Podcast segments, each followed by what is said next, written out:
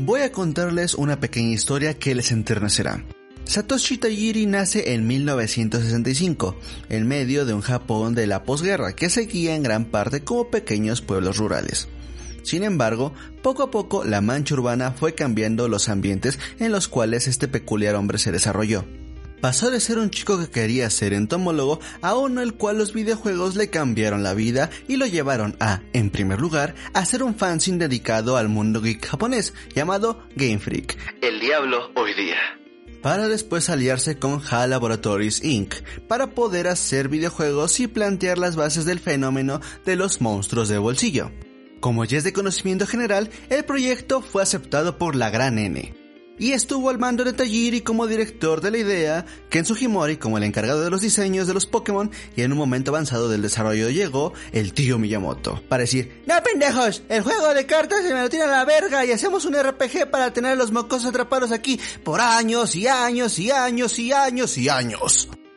Y con el anterior resumen rancio, pasaré a decir que la magia salió. Y este juego se radica en lo adictivo que es atrapar a estas criaturas lindas, meterte al pasto a ver qué demonios sale, después pelearte con los NPCs que están alrededor de la trama, la cual es olvidable, da madres, y la única que recuerdas es la de los primeros Pokémon y o el que te tocó cuando eras un morro pequeño. En la primera generación nos dieron 151 criaturas para atrapar y a partir de ahí se pusieron a aumentarle y atascar la Pokédex a lo idiota con nuevos Pokémon, nuevos movimientos que son agregados, nuevos gimmicks que nos prometen volvernos Jesucristo a la hora de activarlos y que son olvidados en dos generaciones y lo nuevo nuevo, tener Pokémon regionales que posiblemente no verás a menos que compres el juego anterior o una reedición que te venderán en 60 dólares y lo compraremos porque somos bestias agarradas de los huevos por este modelo abusivo que nos encanta porque, ¡güey! ¡Son Pokémones!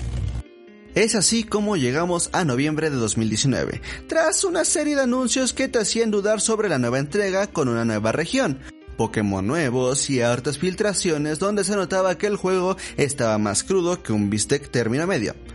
Aceptémoslo, no está tan chido. Muchos empezaron a rantear y a tratar de hacer una conspiración para mandar las ventas abajo. Cuatro meses después, a la fecha de esta publicación de este video, nos encontramos con una de las entregas más exitosas de la saga en cuestión comercial además de estar avisados de una expansión de la aventura, y cual persona violentada que sufre síndrome de Estocolmo, muchos nos encontraremos en la duda de comprar dicha expansión, que nos evitará la otra, ya abusiva también, compra de la tercera versión del juego, secuela o historia alternativa. Te estoy viendo a ti, Ultrason y Ultramoon, quienes rompieron mi corazón no utilizas lo poco divertido que tenía la campaña principal. Además de agregar el lujosísimo y poderoso Pokémon Home, el cual está nada de costar más dinero que el propio Nintendo Online por un año. Cuando el acceso al almacenamiento a la nube anterior costaba 80 pejitos. ¿No sienten que algo se rompe en su alma?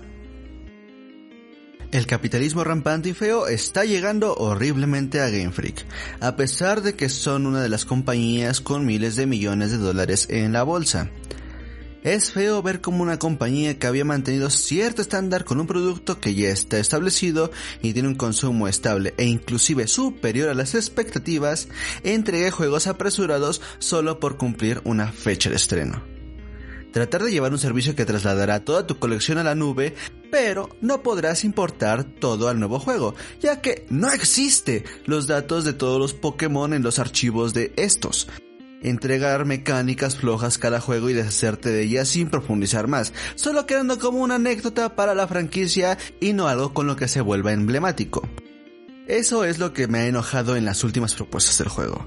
Tal vez ya no sea para mí, no lo sé, pero lo que sé es que si quieren tener el mismo público cautivo, deberían esforzarse más en pulir propuestas y los servicios que se nos quieren vender seguiré expectante y apoyando los modelos que me agradan. Por ejemplo, la expansión. Era algo que se necesitaba desde el 3DS y no hasta 7 años después que ya se nos vende la versión mejorada en ese precio completo. Recuerden, la única forma de mostrar nuestro descontento es cambiar nuestro consumo y hacer que la próxima entrega o expansión venda menos. Sin embargo, este proceso de cambio llevará años o un suceso terrible para la franquicia, el cual personalmente no quiero que pase, ya que nos quedaríamos sin esta legendaria saga.